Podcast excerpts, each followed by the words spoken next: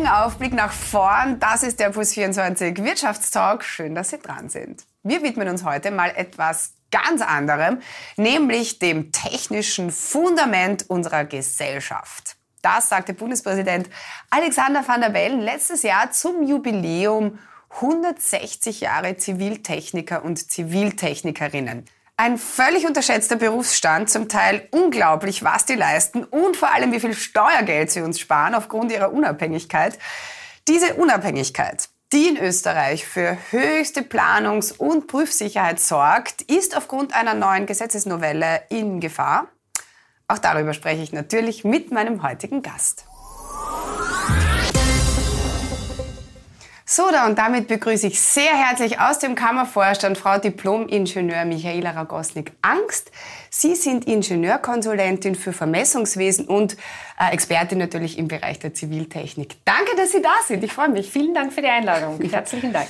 Frau Ragosnik-Angst, ich muss ja ehrlich sagen, dass ich vor äh, der Recherche zu diesem Interview wenig bis eigentlich überhaupt keine Ahnung hat, was Ziviltechniker, Technikerinnen eigentlich so machen.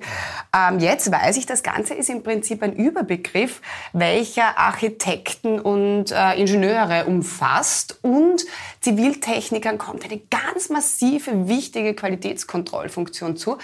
Äh, darüber aber später mehr. Erzählen Sie uns mal, äh, was kann, was darf ich nach Ablegung dieser Ziviltechnikerprüfung? Also ZiviltechnikerInnen sind staatlich beeidete und befugte Personen, die ein technisch-naturwissenschaftliches Studium absolviert haben und nach einer mindestens dreijährigen Praxiszeit äh, bei einem Ziviltechnikerbüro äh, kann man dann die äh, Prüfung ablegen vor einer vierköpfigen Kommission man ist nachher befugt, äh, äh, zu planen, zu beraten und auch zu, äh, zu prüfen. Äh, das äh, betrifft aber auch äh, Erstellen von öffentlichen Urkunden. Wir dürfen Gutachten erstellen. wir können aber auch Gesamtplanerleistungen übernehmen. Wir sind aber koordinierend und planend tätig mhm. und prüfend auch. Und prüfend. Ist das so ein österreichisches Phänomen? Oder, oder also gibt es nur bei uns Ziviltechniker oder heißt das woanders einfach nur anders? Naja, es ist so, dass das Ziviltechniker Technikergesetz äh, uns äh, die Urkundsfähigkeit und Tätigkeit zuschreibt. Und das ist eben dieses österreichische Spezifikum, das gibt es in keinem anderen Land. Äh, wir sind befugt, ein Staatswappen zu führen und wir dürfen ein Siegel verwenden. Ähm, das Ziviltechnikergesetz oder sagen wir so, der Ziviltechniker wurde eigentlich im Jahr 1860 durch die ähm, Verwaltungsreform zur Entlastung der Staatsorgane geschaffen. Das waren damals die Privattechniker haben die geheißen. Das heißt, wir haben äh, im Jahr, im Corona-Jahr 2020 unser 160-jähriges Jubiläum. Habe ich in der, in der Begrüßung erwähnt. ja, okay. äh, gefeiert. Und äh, ja, diese Urkunsttätigkeit wurde uns eben schon damals in dieser äh, Novelle ähm, ausgesprochen. Mhm, mhm. Und aber da muss man aufpassen, also ein Architekt ist ein Ziviltechniker, aber kein Zivilingenieur oder Ingenieurkonsulent. So, warum nicht? Was ist da nochmal der Unterschied? Nur damit wir das irgendwie einordnen können. Weil die Begriffe sind uns, äh, hören wir alle und irgendwie glaubt man, es ist alles dasselbe, ist aber eben nicht es so. Es ist relativ einfach erklärt. Ja. Also es gibt als Überbegriff die Ziviltechniker äh, und dort gibt es zwei Sektionen. Das eine sind die ArchitektInnen. Äh, das äh, sind schon diejenigen, was, der Berufs-, was die Berufsbezeichnung sagt. Also nach Absolvierung eines äh, Studiums äh, in der Architektur dürfen sie nach Ablegung der Prüfung den Berufstitel Titel Architekt führen, aber auch nur dann. Äh, und alle anderen, die ein technisch-naturwissenschaftliches Studium absolviert haben, sind dann Ingenieurkonsulentinnen oder eben Zivilingenieurinnen. Äh, der Unterschied, äh, da gibt es eigentlich keinen wirklichen Unterschied, sondern es ist so, dass diese Bezeichnung schon einmal gegeben hat in der Vergangenheit, das Zivilingenieure. Das wurde dann aber 1993 abgeschafft, weil die durften damals nicht nur planen, sondern auch ausführen. Und das hat man 1993 dann eben wieder abgeschafft.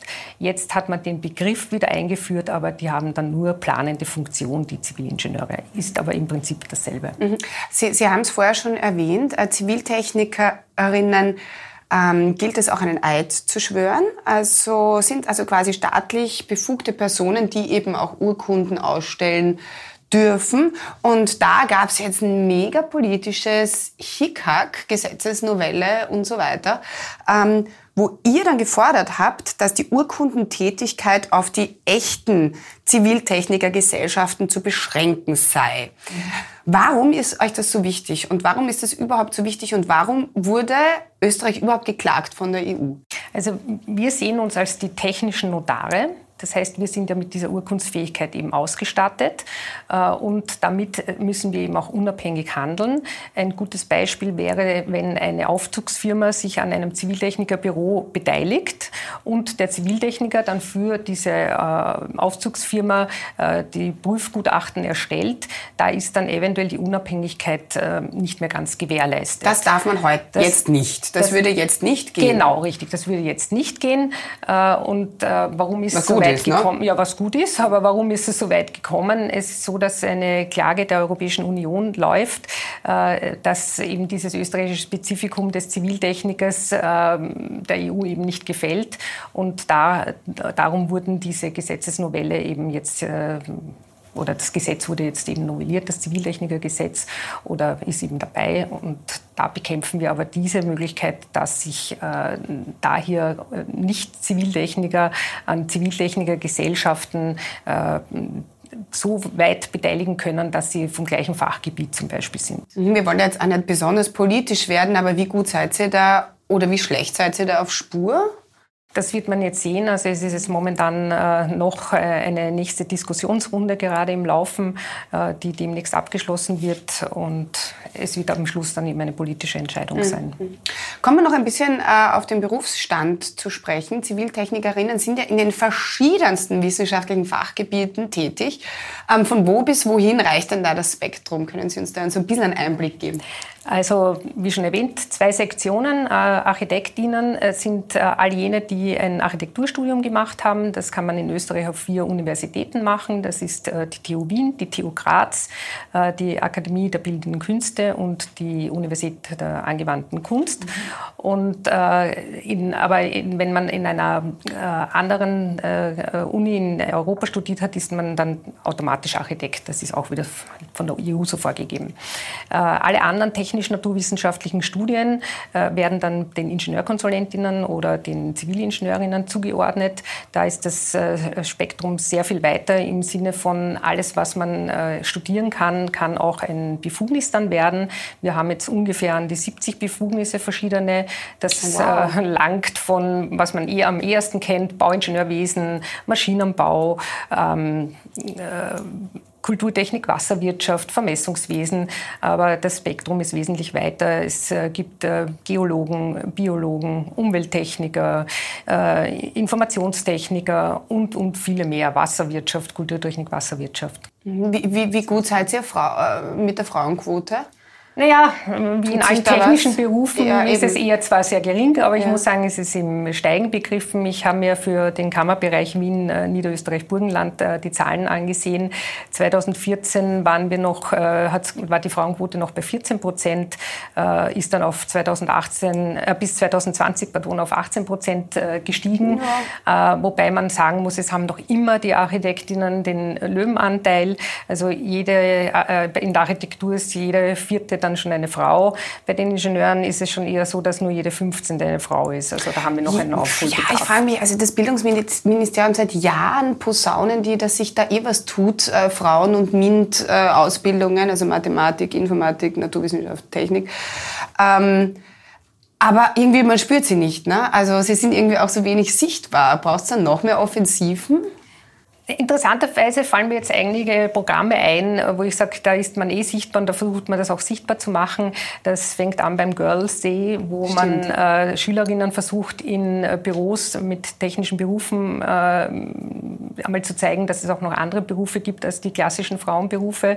Es gibt äh, dieses äh, Femtech-Praktikum der äh, FFG, Forschungsförderungsgesellschaft, wo ähm, Studentinnen, die interessiert sind, bei innovativen österreichischen Unternehmen äh, Forschungsthemen zu bearbeiten. Äh, es gibt ähm, Wanderausstellungen äh, der Ziviltechnikerinnen. Da gab es eine Ausstellung, von, die 2015 bis 2019 sogar gelaufen ist, die war in Österreich und in Slowenien zu sehen, äh, wo man versucht hat, das Spektrum der Ziviltechnikerinnen äh, sichtbar zu machen.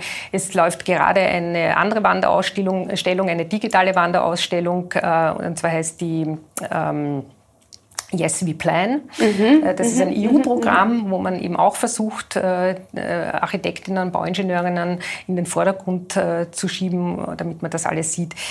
Ich, also das hilft schon. Das hilft schon. Also wie gesagt, ich glaube nicht, dass es so sehr an den äh, fehlenden Programmen und so Nein. äh, muss die Eltern einfach auffordern, dass sie mit ihren Töchtern da, genau, da antanzen. Genau, so ist es. Ne? Also ich habe eher die Befürchtung, dass Desinteresse sehr, sehr oft. Ja. Also es ist so, wenn man familiär vielleicht nicht diesen Background hat, dass die Eltern nicht wissen, mit Technik etwas anzufangen, dann bleiben oft äh, die Mädchen auch in den klassischen Was war bei Ihnen da der Knackpunkt?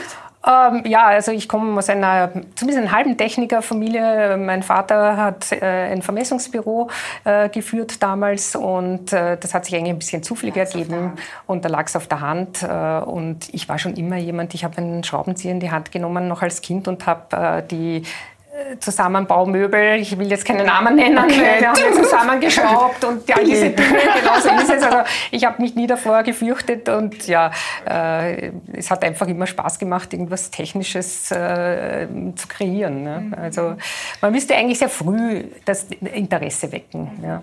Und äh, Sie sind ja auch, äh, oder Sie waren unter anderem auch äh, Mitglied im Fachbeirat für Stadtplanung und äh, der Gestaltung der Stadt Wien, nämlich von 2008 bis letztes Jahr Jahr bis 2020.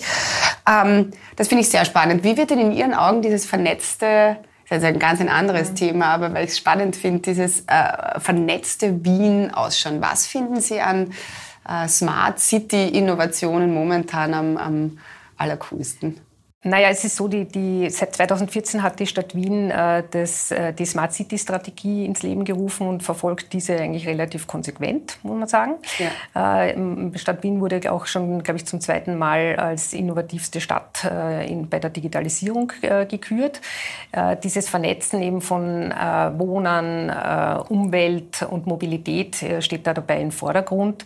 was ich wichtig finde, ist, dass man weiterhin die erneuerbaren Energien ausbaut, also wir haben noch genug Dachflächen in Wien zur Verfügung, mhm. die wir nutzen können, um neue, also PV-Anlagen äh, zu bauen und erneuerbare Energie da ähm, zu forcieren. Äh, dann natürlich die Elektromobilität ist ein Thema. Grüne äh, Fassaden. Äh, genau, das wollte ich gerade erwähnen. Wirklich? Grüne okay. Fassaden, also die Fassadenbegrünung finde ich eine, eine, ganz wichtige Sache, ist ganz toll. Und natürlich auch diese überhitzten Plätze, dass die wieder jetzt umgestaltet und rückgestaltet werden, äh, sprich Pflasterung weg, Bäume pflanzen, äh, Grün hineinzubringen. Ähm, unterschiedlich kann man oder äh, verschiedene Meinungen kann man haben über die Sprühnebel-Dinge. Äh, Sie helfen wahrscheinlich jetzt kurzfristig. Ob das jetzt eine langfristige Lösung für eine Stadt ist, weiß ich nicht. Das wird man wahrscheinlich auch erst mhm. testen. So lange gibt es ja diese Idee auch noch nicht. Ja. Und äh, ich finde auch wichtig, dass man äh, bei der Ressourcenschonung äh, mal ansetzt. Also wir arbeiten zum Beispiel da, äh, mit der TU Wien gemeinsam an einem Forschungsprogramm. Das nennt sich BIM-Stocks. da werden Methoden gerade erforscht für die Erfassung von urbanen Gebäudeteilen, äh, wie ist die Materialität dieser Gebäude, um einen Kataster aufzubauen für Sekundärrohstoffe und auch vielleicht äh, das Recyclingpotenzial äh, herauszufinden in einer Stadt. Mhm. Gibt es vielleicht digitale Innovationen, die Ihnen selbst noch zu riskant sind? Oder was beobachten Sie mit Skepsis? Naja, Entwicklungen? Mit Skepsis beobachte ich eher diesen, diesen Ressourcenverbrauch. Ja. Die, es ist so, dass die äh, Menschheit gewohnt ist oder die Menschen gewohnt sind, äh, sich alles leisten zu können. Und das geht natürlich auf die Ressourcen zurück. Und das ist für mich schon äh, eher die Skepsis äh, an dieser ganzen die, äh, Sache. Ich, da hoffe ich doch auf die Jugend, auf die heutige, dass die ein bisschen da umdenkt. Mhm. Haben Sie nicht das Gefühl, dass das eher auch durch Corona einfach passiert ist? Also, dass die Leute irgendwie nachhaltiger leben? Äh, ja, Fridays for Future ist stark. Ja, ja, glaube ich schon noch, dass wir die Leute auch wieder ein bisschen äh, zum Überlegen Zeit hatten. In der heutigen Zeit, alles vergeht so schnell, man arbeitet, man hat keine Zeit zum Nachdenken, man konsumiert. Und ich glaube, dass da Corona ein bisschen auch wieder sozusagen das Back to the Roots äh, ein bisschen forciert, forciert hat. Genau, so ist es, ja. Sicher sogar. Frau Gosnik Angst, vielen herzlichen Dank. Ähm, wir spielen zum Abschluss noch eine Runde Spamagement, um Sie noch ein bisschen besser kennenzulernen. Ähm, zuerst reden, dann denken, heißt das Ganze. Herz oder Hirn? Ähm, Schwierig. Ich würde sagen, äh, man kann Herz beides oder sagen. Hirn? Herz oder Hirn. Ähm, okay, ähm, Hirn. Super. Prüfen oder vertrauen? Prüfen. Biene Meier oder Willi? Biene Meier. Will haben oder Flohmarkt? äh, will haben. Ladekabel oder Lagerfeuer? Ladekabel. Träumen oder aufwachen? Äh, aufwachen. Frau Gosnik-Angst, vielen Dank. Alles Gute. Sehr gerne. Dankeschön.